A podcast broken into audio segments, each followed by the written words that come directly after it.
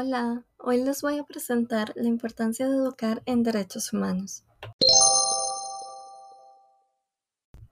En este momento, la sociedad tiene un gran desafío, y es el de revisar las enseñanzas que nos han dejado las generaciones pasadas desde épocas anteriores, en donde nos han presentado una sociedad discriminatoria y desigual.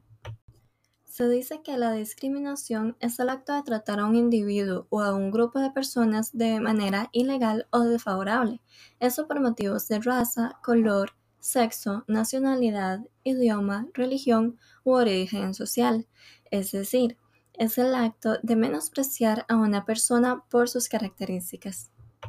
La discriminación hacia cualquier persona es una falta de los derechos humanos, por lo que al prohibir la discriminación es un principio fundamental.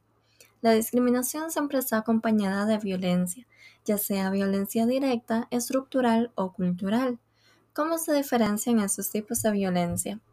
La violencia directa es donde existe una agresión física, como una bofetada, un golpe, un empujón malintencionado, etc. La violencia estructural es cuando se impide cubrir las necesidades básicas, como cuando se prohíbe la alimentación, el uso de servicios básicos, el ir a estudiar, etc. Y la violencia cultural es cuando se rechaza o se violenta a personas por su religión, cultura, idioma, sexo u otras características. Debido a este ambiente de discriminación hacia los demás en el que se desarrolla la sociedad actual, tenemos una necesidad de educación permanente, de aprender durante toda la vida sobre el tema de derechos humanos. ¿Cómo se educa para los derechos humanos?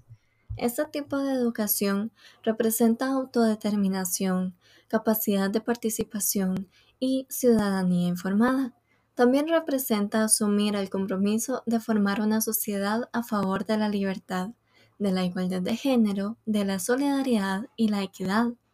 Una de las mejores formas de enseñar en derechos humanos es dando el ejemplo. Consiste en llamar la atención de las personas para que puedan reflexionar sobre sus actividades, trabajos y posibilidades. Aprender significa hacer experiencias y generar reflexión.